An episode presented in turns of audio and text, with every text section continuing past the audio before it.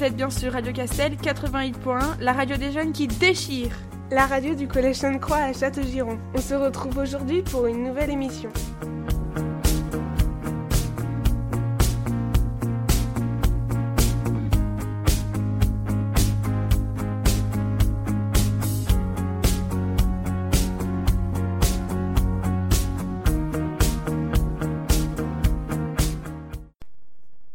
XXe siècle.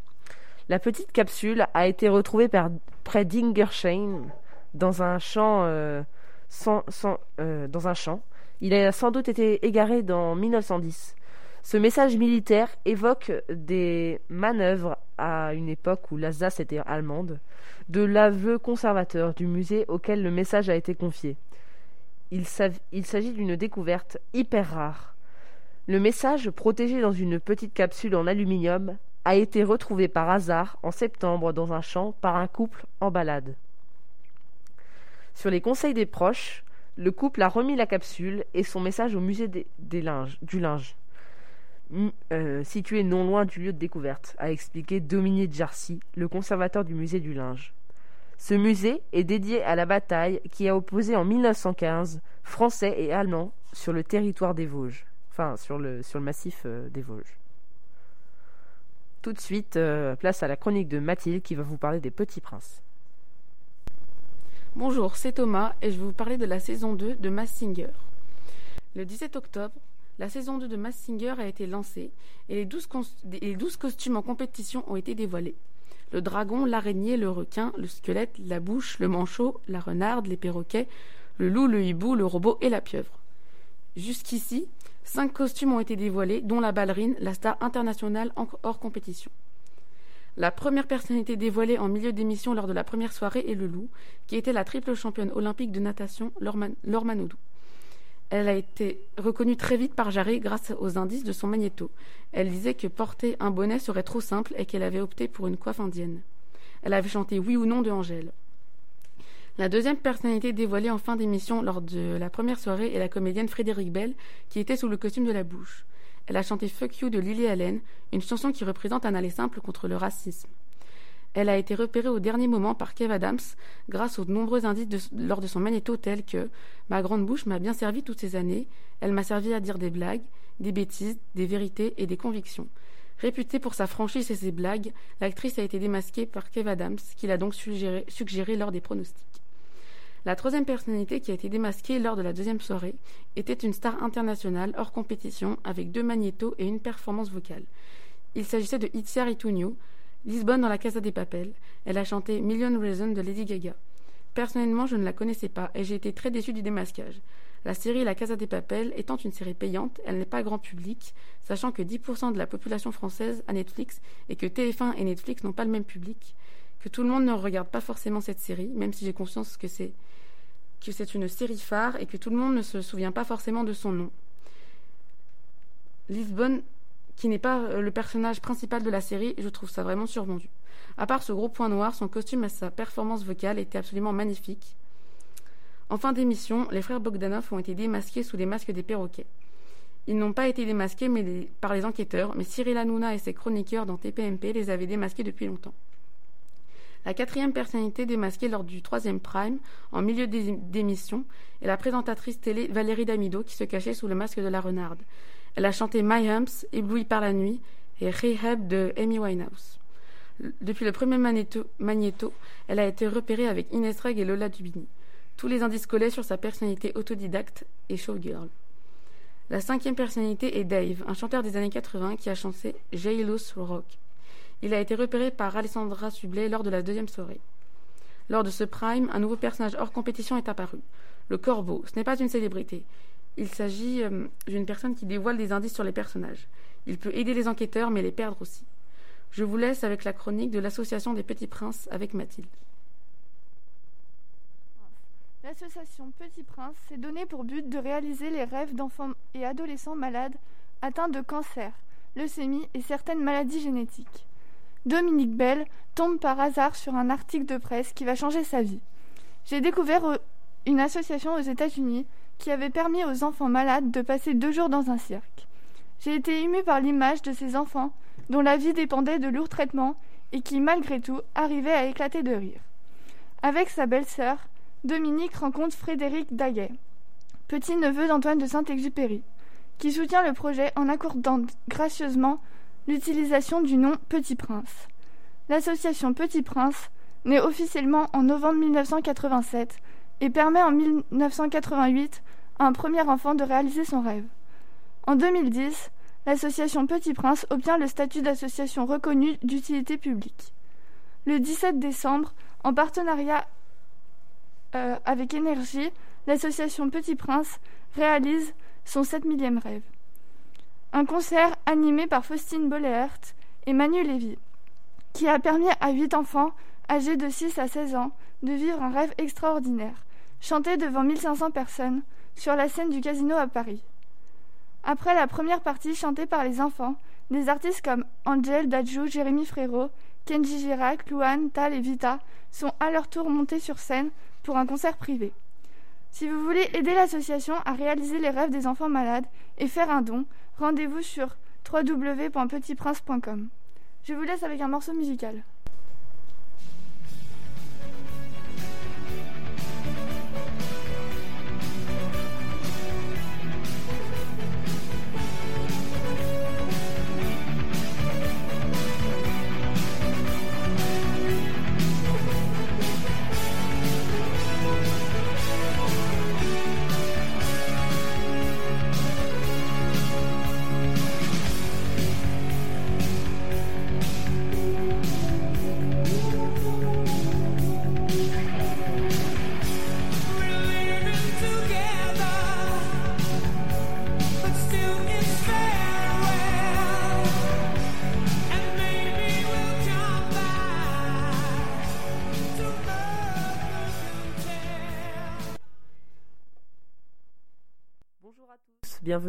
Radio Castel, l'émission qui vous propose une heure de détente tous les lundis de 17h à 18h.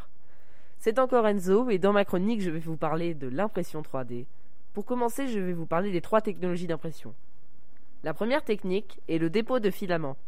Cette technologie se nomme FFF ou FDM. Son principe est simple. Un filament en plastique est fondu par un corps de chauffe et déposé sur le plateau en verre ou en plastique granuleux de l'imprimante pour créer l'objet voulu couche par couche. La deuxième technique est l'impression 3D avec résine, nommée SLA ou DLP.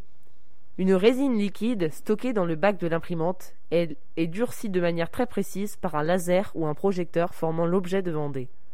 L'impression SLA est plus précise que l'impression FDM.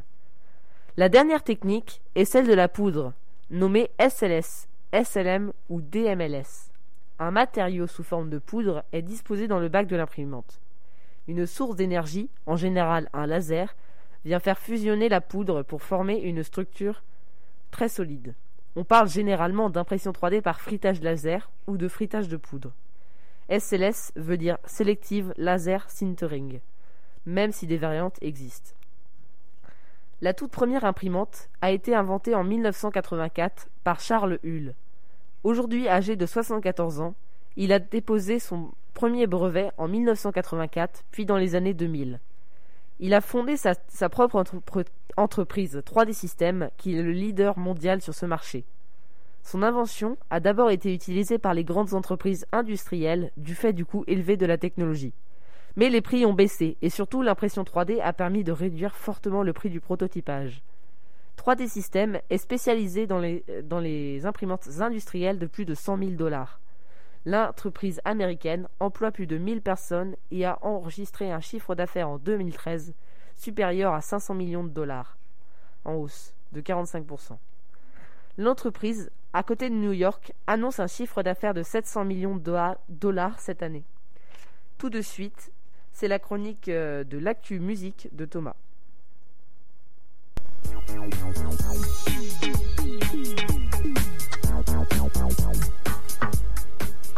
Chanteur, chanteuse.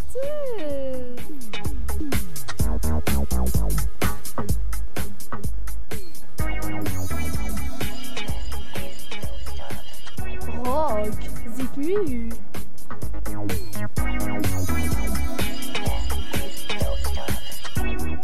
R&B, batterie.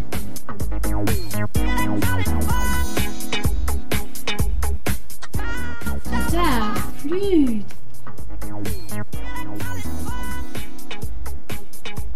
À la musique.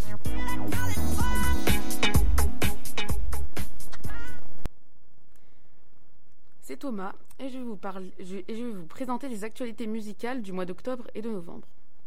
Première grande nouvelle, Position, le sixième album studio d'Ariana Grande. Le single principal de l'album est sorti le 22 octobre. Plusieurs collaborations sont présentes dans cet album avec The Weeknd, Doja Cat et Ty Dolla Sign. Un album bien rempli qui donne, envie, qui donne très envie à écouter, dont la tracklist est sortie le 24 octobre.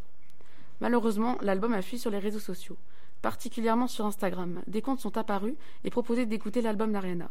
Son album a été dévoilé avant, l'heure, à cause sûrement des responsables de l'album. N'hésitez pas à signaler et bloquer ces comptes si vous en croisez. En tout cas, cet album est juste génial avec des chansons comme Pove, Just Like Magic ou encore Motive avec Doja Cat. On attend avec impatience les prochaines collaborations. Deuxième nouvelle, Justin Bieber et Benny Blanco dévoilent l'acoustique de leur chanson Lonely.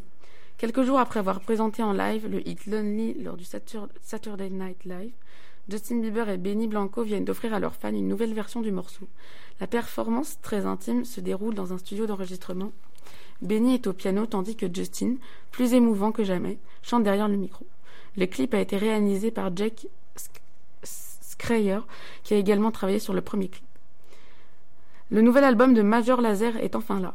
Attendu avec impatience, Music is the Weapon promet de faire danser les foules grâce à des, hits hyper rythmés. Cinq ans après la sortie du troisième album de sa carrière, le groupe Major Laser est de retour avec un nouvel opus, Music is the Weapon. Le disque est composé de 12 morceaux puissants en collaboration avec de grands noms de la musique comme Nicki Minaj, French Montana, J Balvin, El Alpha, Travis Scott, Joe Boy. Les fans du trio connaissent déjà les extraits de Oh My God en featuring avec Nicki Minaj que Kekalor avec J Balvin. Ces titres, sont sortis, en jingle, en single, cartonnent dans le, monde entier. Les chanteuses Dua Lipa et, et Angèle ont sorti à deux un, un, un single à deux, Fever. Dans une interview, elles ont dévoilé avoir fait ce featuring à distance à cause du Covid et qu'elles ne pourront pas faire une tournée en concert. Le titre mélange fran français et anglais et donne une grande satisfaction à leurs fans.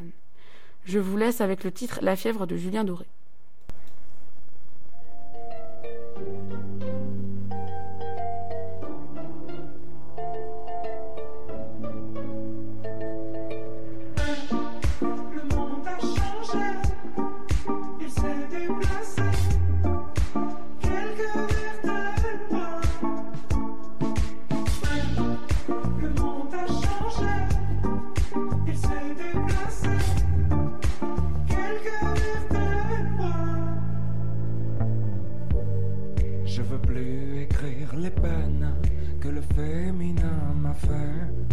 Jackie et Michel de venir me chercher.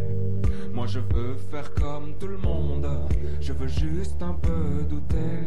Je crois que la terre est ronde, mais je préfère comploter. On peut pas changer les ombres, on peut juste les éclairer. Jusqu'à ce que le soleil tombe, lassé de nous réchauffer. Dans nos envies de plage, du VA et du VB, j'en vois quelques-uns qui nagent vers ce qu'on a déjà coulé. Mais s'il est pas qu'à des puces, c'est qu'elle a pas le bon collier. La beauté. Je vais maintenant vous parler du feuilleton télévisé Demain nous appartient. Il est diffusé, diffusé, quotidiennement du lundi au vendredi depuis le 17 juillet 2017 sur TF1 à 19h10. Un épisode dure environ 30 minutes. L'histoire tourne autour des habitants de la ville de Sète, en France, au bord de la mer Méditerranée et de l'étang de Thau. Leur vie est, rythmée par les rivalités familiales, romances et scènes de la vie quotidienne, parfois comiques, mais aussi par des intrigues mêlant enquête policière, secret et trahison. Le feuilleton reprend des thématiques de la société actuelle, comme les violences conjugales, la mère adolescente ou encore les familles recomposées. Des acteurs assez connus jouent dans cette série, comme par exemple Ingrid Chauvin, Alexandre Brasseur, Clément Rémien, Maud Becker, Solène Hébert, Juliette Tresanini ou encore Charlotte Valandré. Le nombre d'audiences s'élève à environ 3,5 millions de téléspectateurs. Durant le confinement de mars lié à la crise sanitaire, Juliette Tresanini, alias Sandrine Lazari dans la série, a publié sur sa chaîne YouTube une mini-série dérivée de Demain nous appartient, intitulée Demain c'est confinement, dans le but premier de reverser des fonds aux soignants. Le 10 juillet 2019, pour la première fois de l'histoire du feuilleton, un épisode de 52 minutes intitulé Le piège est diffusé le soir même à 21h05 sur TF1. Un deuxième épisode spécial du feuilleton est en cours de développement et sera diffusé en prime time courant TF1, courant 2021. Rendez-vous ce soir à 19h10 sur TF1 pour le prochain épisode de Demain nous appartient. Je vous laisse avec Enzo.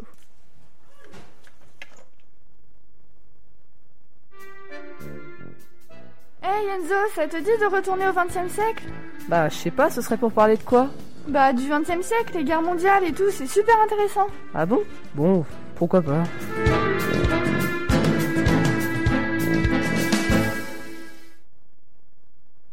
Re-bienvenue dans Radio Castel, l'émission qui vous propose une heure de détente tous les lundis de 17h à 18h. Aujourd'hui, euh, je vais vous parler euh, de la légende du crocodile d'Hitler. euh, donc le crocodile Saturne, en, en russe Saturne, est né en 1936 dans l'État du Mississippi aux États-Unis et est mort le 22 mai 2020 au parc zoologique de Moscou en Russie. C'était un célèbre alligator américain. Saturne est mis en captivité peu de temps après la naissance et est envoyé au jardin, biologique de Berlin. Pendant la Seconde Guerre mondiale, il survit au bombardement des 22 et 23 novembre 1943, qui tue des dizaines d'animaux du zoo, en particulier l'aquarium qu'il partage avec d'autres reptiliens. Mais Saturne parvient à s'échapper. Son sort pendant les trois années qui suivent, et notamment pendant la bataille de Berlin, est inconnu. Il n'est retrouvé qu'en 1946 par des soldats britanniques et envoyé de, à Le- Leipzig, où sont rassemblés les animaux qui ont survécu sous la garde des soviétiques. Saturne est transféré à Moscou en, juillet 1946. C'est là qu'apparaît la légende selon laquelle il aurait appartenu à Adolf Hitler. Un mythe qui fait sa renommée pendant les, les 74 années suivantes de sa vie moscovite. En 1950, les documents de son transfert sont détruits au cours de l'incendie des bureaux du zoo. En 1980, il manque de mourir lorsque d'une partie de son toit du toit de son enclos s'effondre. Il meurt de vieillesse le 22 novembre. Euh, je vous laisse tout de suite euh, la chronique de Mathilde.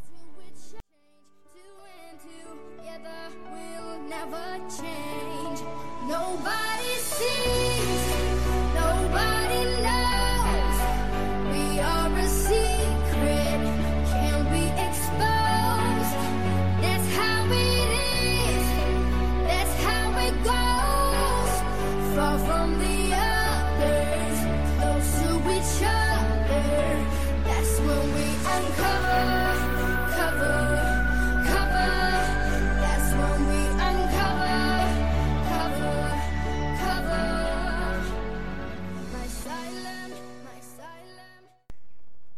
Rebonjour, c'est Thomas et je vais vous parler des élections américaines.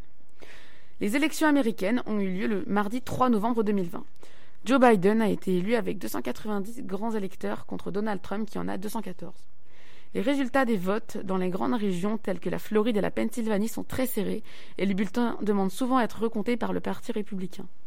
Mais les résultats restent en faveur de Biden et il est nommé président des des États-Unis. Cette année, le nombre de votants a été énorme par rapport aux autres années. 150 millions de votants avec 75 millions de votants pour Biden et, Kamala Harris, et environ 70 millions pour Trump. Biden est le plus vieux président des États-Unis. Il a été vice-président aux côtés de Barack Obama. Il a été le plus jeune sénateur de son époque et a consacré toute sa vie à la politique.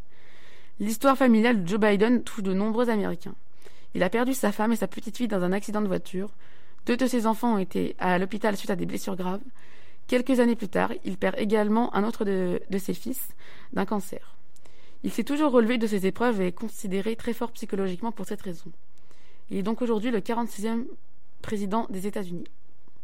Étant donné son âge, euh, 70 77 ans, il annonce qu'il ne fera qu'un seul mandat. Non, 79 ans, il annonce qu'il ne fera qu'un seul mandat.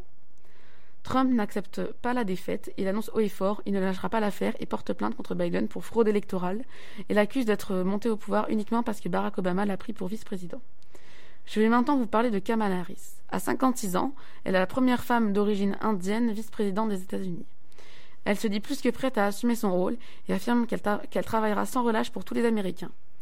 Elle a tout le soutien de Barack Obama qui poste sur Twitter des encouragements pour Kamala qu'il connaît bien. Je le cite. Elle est plus que prête pour ce poste. Elle a passé sa carrière à défendre notre Constitution et à se battre pour les gens. C'est un grand jour pour notre pays.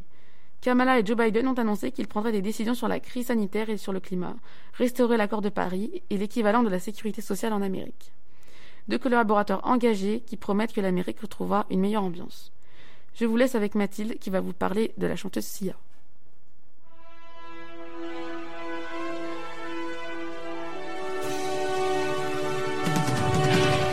Chanteur, Chanteuse, Danseur, Danseuse. acteur, actrice, c'est la rubrique Personne célèbre.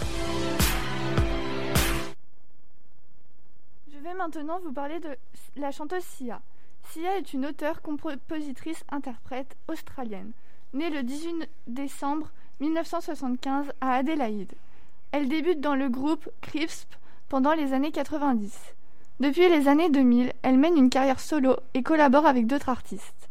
Elle a écrit des tas de tubes pour d'autres artistes célèbres comme Rihanna, Beyoncé, Céline Dion, Britney Spears.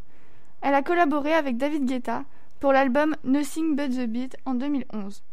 Sia a prêté sa voix au personnage de Madame Piquedru dans le film Pierre Lapin 2 qui devrait sortir en 2021. En 2020 est sortie une sixième collaboration entre Sia et David Guetta intitulée Let's Love. Je vous laisse avec une pause musicale.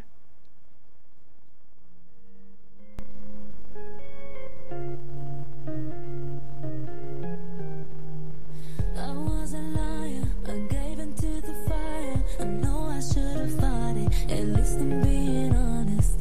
Feel like a failure, cause I know that I failed you. I should have done you better, cause you don't wanna lie.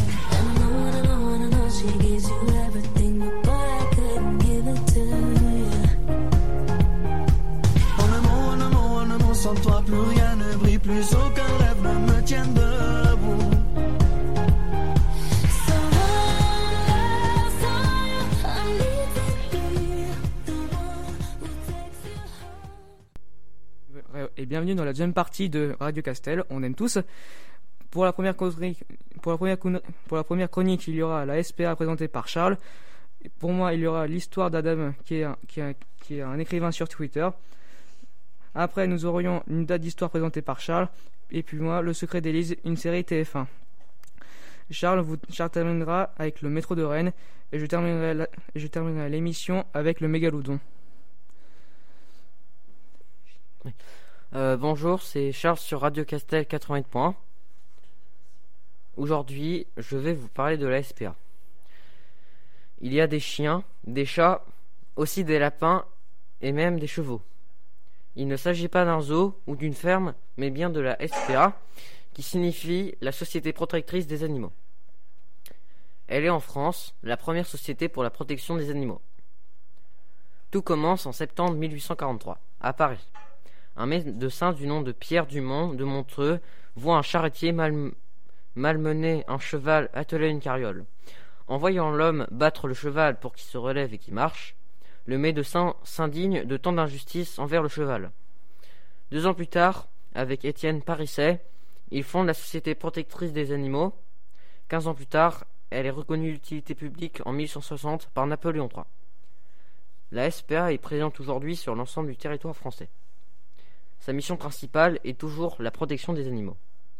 Au travers de différentes actions, la SPA essaye de sensibiliser le plus grand nombre pour lutter contre l'abandon et responsabiliser les propriétaires d'animaux. Malheureusement, chaque année, les différents centres SPA sont confrontés à l'abandon de dizaines de milliers d'animaux. L'été est surtout une période critique où les centres sont submergés. Les principales ressources pour s'occuper des animaux viennent des dons. La SPA a besoin de beaucoup d'argent pour remplir toutes ses missions de sauvetage. Il est indispensable que les animaux trouvent une nouvelle maison. La SPA met tout en œuvre pour trouver de nouvelles familles pour leurs pensionnaires. Sur le site internet, la SPA.fr, les animaux sont présentés et souvent des portes ouvertes sont organisées. Avant de l'adopter, la nouvelle famille passe en entretien avec la SPA. Tout type d'animaux peut être recueilli. Il y a des centres spécialisés pour les équidés, les reptiles et tous les animaux recueillis. La SPA propose aussi des animaux en SOS, qui peuvent être adoptés contre un don libre. Il s'agit d'animaux soit âgés, soit malades, qui ont peu de chances de trouver une nouvelle famille. Je pense que chacun qui souhaite avoir un animal devrait se renseigner d'abord à la SPA. Il y a tellement d'animaux qui cherchent une nouvelle maison et qui peuvent correspondre à votre souhait. C'était Charles sur Radio Castel et je laisse la parole à Théo avec sa chronique sur l'histoire d'Adam.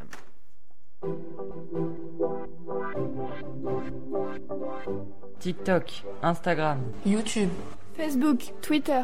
C'est la rubrique réseaux sociaux.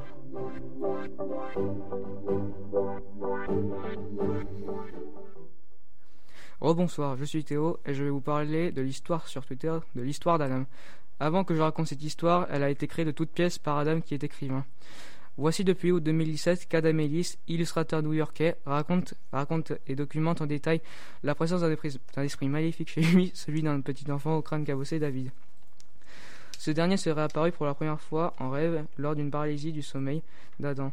Simplement assis dans une chaise à basculer verte de sa chambre, quelques jours plus tard, il fait un autre rêve où une petite fille lui a assuré qu'il avait rencontré Dear David, qui veut dire cher David, qui ne se manifeste qu'à minuit. Elle lui apprend alors qu'il lui, qu'il peut lui poser que deux questions, en commençant par cher David, Dear David donc, mais le prévient que s'il tente de poser une troisième question, ce, ce dernier le tuera. Naturellement, comme dans tout le scénario d'horreur qui ne respecte pas la fois où qu'Adam a à nouveau rêvé du petit David. Il a posé trois questions. Il lui a tout d'abord demandé comment il était mort, puis ce qui s'était passé, puis poussé, qui lui avait posé une étagère. Ce quoi que David n'a pas répondu. Réalis- Réalisant son erreur, il s'est réveillé en sursaut. Adam a cherché à savoir si cet accident avait bien pu se produire sur le net et dans les archives sans succès. Puis il a aménagé dans l'appartement du dessus et a été tranquille quelque temps, avant que David ne le retrouve. Depuis, il relate ses mésaventures paranormales sur Twitter via textes, photos et vidéos. Entre bruits étranges, objets qui bougent tout seuls, chats paniqués après minuit, rêves atroces et autres bizarreries se produisant chez lui, accrochez-vous. Lors d'un voyage au Japon, au milieu de tout cela, il lui a même semblé apercevoir David sur une statue à Sapporo. Adam a ensuite commencé à deviner la silhouette de David un peu partout grâce à son- à son appareil photo. Une nuit, il a rêvé que David s'approchait de lui et qu'il prenait en photo pour ce qu'il y ait des preuves avant sa mort. Le lendemain, il a trouvé des photos obscures dans son téléphone, mais en modifiant les contrastes, il eut une confirmation des plus terrifiantes. Toujours tourmenté de cauchemars autour de l'esprit de cet enfant, Adam Ellis a décidé de télécharger une application qui prend une photo par minute et de l'orienter vers son lit durant son sommeil. Certes, la vie continue, mais lorsqu'un fantôme vous persécute, mais les internautes, très friands de cette histoire, ne sont pas tous d'accord à l'interprétation de tout ça. Certains, par exemple, pensent qu'ils s'interprètent les choses ou qu'ils n'avaient pendu le plus réussi des romans photos d'horreur du siècle en enlevant les incohérences. D'autres, au contraire, prennent ces événements très au sérieux, examinent chaque photo et vidéo, trouvent, des détails qu'ils n'avaient pas vus et redoublent de conseils pour d'escalader. La situation, mais malgré une purification à la sauge et l'intervention d'un médium chez Adam Ellis, David continue à se, à se durant la nuit. Qu'il s'agisse de la vérité ou bien du meilleur coup de publicité jamais réalisé sur les réseaux sociaux, une chose est sûre, le phénomène de dire David tire tout le monde en haleine. Merci de m'avoir écouté, je vous laisse avec une bonne musique.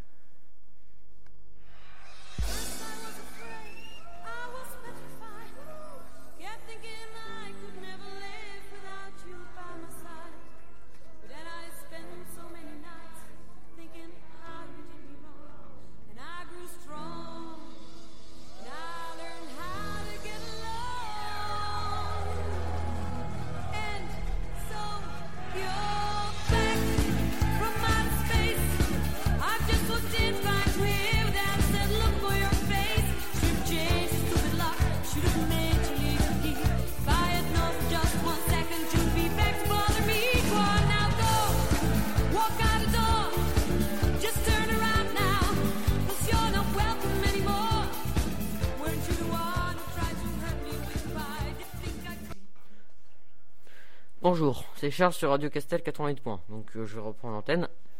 Ma chronique, euh, donc toutes les trois semaines, je ferai une chronique qui s'intitule Quand l'histoire fait date. Cette chronique donc parlera d'une date qui a marqué l'histoire de France ou celle et celle du monde. Il y a des dates qui sont à jamais gravées dans la mémoire de l'homme. Aujourd'hui, je vais vous parler du 11 novembre 1918. Cette date est connue comme étant l'armistice de la Première Guerre mondiale. Il est 5h15 le 11 novembre 1918 quand l'armistice est signé. Il met fin temporairement au combat. La guerre ne se terminera qu'officiellement le 29 juin 1919 avec le traité de Versailles. Mais dans l'histoire, nous avons retenu la date du 11 novembre parce que c'est une date où les combats se sont arrêtés. La Première Guerre mondiale dure 4 ans et les pertes sont colossales. Plus de 16,8 millions de personnes y perdront la vie. L'origine de cette guerre est l'assassinat du couple héritier du trône austro-hongrois par un jeune nationaliste serbe. L'Autriche-Hongrie va donc déclarer la guerre à la Serbie. C'est l'escalade et les grandes puissances européennes vont s'affronter pendant 4 ans. Cette guerre a été une guerre de tranchées, très statique où chacun restait figé. C'était extrêmement difficile pour les soldats. Il manquait de tout nourriture, vêtements et soins médicaux. Lazare Ponticelli, pardon, né le 7 décembre 1897 à Bettola, en Italie, et est mort le 12 novembre et, est mort le 12 mars 2008 en France. Il était officiellement le dernier vétéran français de la Première Guerre mondiale. En 2020, 102 ans plus tard, nous célébrons toujours le 11 novembre. C'est un jour férié pour tous et à Château-Giron, nous avons la possibilité d'aller au mémorial sur le monument Place des Gattes près de l'église. On peut y lire le nom des combattants et des civils tombés lors des deux guerres mondiales. Le 11 novembre 1918 restera dans l'histoire à tout jamais. C'était Charles sur Radio Castel et je vous laisse avec Théo sur sa chronique Le Mégalodon.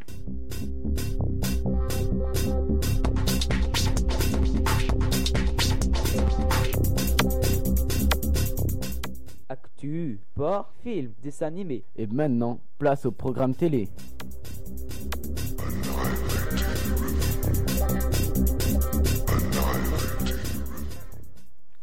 Rebonsoir, je suis Théo et je vous retrouve pour ma nouvelle chronique sur la, sur la, sur la série TF1 nommée Le Secret d'Élise. Le Secret d'Élise est une mini-série télévisée française réalisée par Alexandre Laurent en 2015 d'après le programme américain The Hawks créé par David Schellner diffusée le 8, du 8 février 2016 au 22 février 2016 sur TF1. Elle a été sélectionnée hors compétition au Festival de la, fiction TV de La Rochelle en septembre 2015. À trois époques différentes, 1969, 1986 et 2015, trois familles habitent dans une même maison, Bellerive. Dans les rôles, à Pomerol, la mort suspecte d'une petite fille, Élise, les lit à travers le temps. Toutes les, scènes de la mini-série ont été tournées dans les rôles, excepté la Camargue. D'octobre 2014 à la fin février 2015, la commune la plus concernée est Marseillan, notamment avec le domaine de Fadaise, près de l'étang de Thau, où se trouve la maison montrée à travers les trois époques de l'histoire. Parmi les autres lieux du tournage figurent les communes d'Aigues-Mortes, de Pomerol, de Pinet, ainsi que l'hôpital de Gros-du-Roi et le grand site de Camargue. Gardoise 1969, la famille Le Tilleul, Ariane, Jean-Pierre, Élise et ses grands-parents vivent dans leur maison en familiale de Bellerive. Mais lorsqu'Élise est retrouvée noyée dans le marais, c'est le drame. En 1986, la famille Marcy emménage dans cette demeure et Philippe et Françoise croient que leur fille, Valentine, s'invente une copine qu'elle appelle Élise.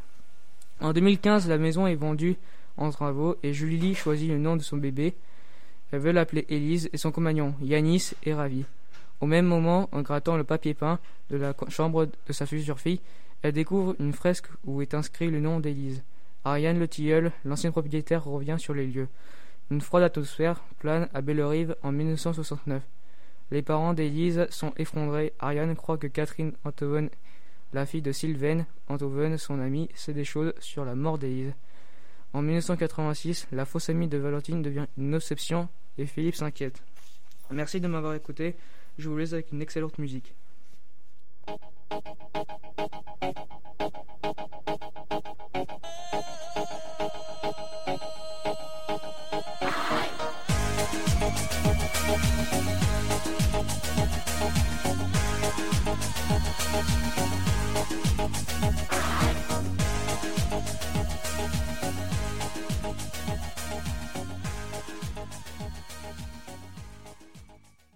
Bonjour, c'est Charles, donc sur Radio Castel, je reprends encore l'antenne. Aujourd'hui, je vais vous parler donc, du métro rennais. Dès que vous êtes à Rennes, impossible donc de manquer les travaux en cours pour la ligne B du métro. Un peu partout dans la ville, d'énormes engins sont visibles et de gigantesques trous ont vu le jour. Donc pour commencer, remontons un peu en arrière. Déjà dans les années 60, le maire de la ville, Henri Fréville, réfléchit à remettre en place, à remettre en service un tramway. Mais à cette époque, la voiture est en plein essor. À partir de 1989, lors d'un conseil municipal, le débat pour la construction d'une ligne de métro a vraiment pris forme. Beaucoup de gens s'opposaient au métro. Les riverains, entre autres, avaient peur du bruit. Mais la municipalité continue de défendre son projet pour construire la toute première ligne de métro, sans conducteur. Les travaux pour ligne A débuteront en, 90 en 1997 avec trois ans de retard. Le tunnelier baptisé Perceval creuse sans cesse le sous-sol rennais pour construire le tunnel du futur métro. Les travaux ne se, déroulent pas sans encombre et doivent être confrontés à l'instabilité du sous-sol. Il y a même eu des affaissements. Malgré toutes les difficultés et inquiétudes, l'ENUA été finalement inaugurée le 15 mars 2002. Le métro a eu un énorme succès. Aujourd'hui, il transporte plus de 140 000 passagers au quotidien. En 16 minutes, les Rennais peuvent aller d'un autre bout d'aller d'un bout à l'autre de la ville. Il dessert 15 stations sur la ligne A avec des parkings relais. Le système de transport s'appelle le VAL, véhicule automatique léger. Il est issu de recherches en laboratoire pour trouver un moyen de transport rapide. À Rennes, ce sont des VAL 208 qui sont utilisés pour la ligne A. Suite à son succès, un projet de ligne B a été voté dans les années 2000. Les travaux ont commencé début 2015 et les projets technologiques ont permis de rencontrer moins de problèmes lorsque le tunnelier creuse dans le sous-sol. La ligne B fait 13,4 km elle ira d'est en ouest et desservira 15 stations. Le Covid-19 a énormément retardé la fin des travaux. Il faut encore un peu patienter pour pouvoir emprunter B. Il faudra attendre au moins 2021. C'était Charles sur Radio Castel et je vous laisse en compagnie de Théo. Bien sûr. Bien sûr.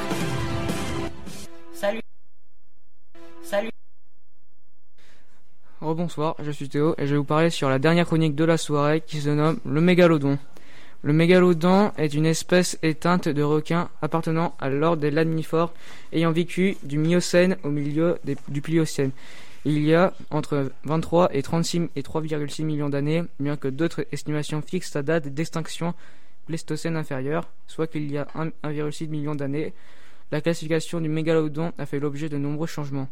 Il était initialement considéré par certains comme appartenant à la famille des lamnidés et comme étant proche du grand requin blanc, quand d'autres le rattachaient à la famille éteinte des otontidés. Cette dernière théorie qui semble l'avoir de nos jours, bien que des divergences subsistent en ce qui concerne son genre, les scientifiques suggèrent que le mégalodon ressemblait à une version trapue et géante du, du grand requin blanc. Même s'il se ressemblait peut-être au requin pèlerin, ou au requin, taureau, considéré comme l'un des prédateurs les plus importants et les plus puissants à avoir jamais existé. Les restes fossiles de mégalodon suggèrent que ce requin géant a atteint une longueur maximale de 20 mètres avec une taille moyenne de 16 à 18 mètres. Ce qui fait l'un des trois plus grands poissons de l'histoire avec le requin baleine et l'Edichi. En se basant sur la mâchoire des requins actuels, celle du mégalodon pouvait exercer une force de morsure allant de 110 000 à, 110 000 à 180 000 newtons ce qui en fait la plus, puissante de tous les règnes animaux. Ses dents étaient épaisses et robustes, conçues pour saisir les proies et les os. D'autres animaux, par exemple la taille des baleines, a augmenté considérablement après la disparition du requin. Cette espèce a été adaptée dans un film nommé En eau trouble en français ou The Meg en anglais, créé en 2018 avec la partition de Jason Satan. C'est la fin de ma chronique. Merci de nous avoir écoutés pour ce soir. Retrouvez-nous la semaine prochaine pour une nouvelle émission sur Radio Castel à 18h. Au revoir.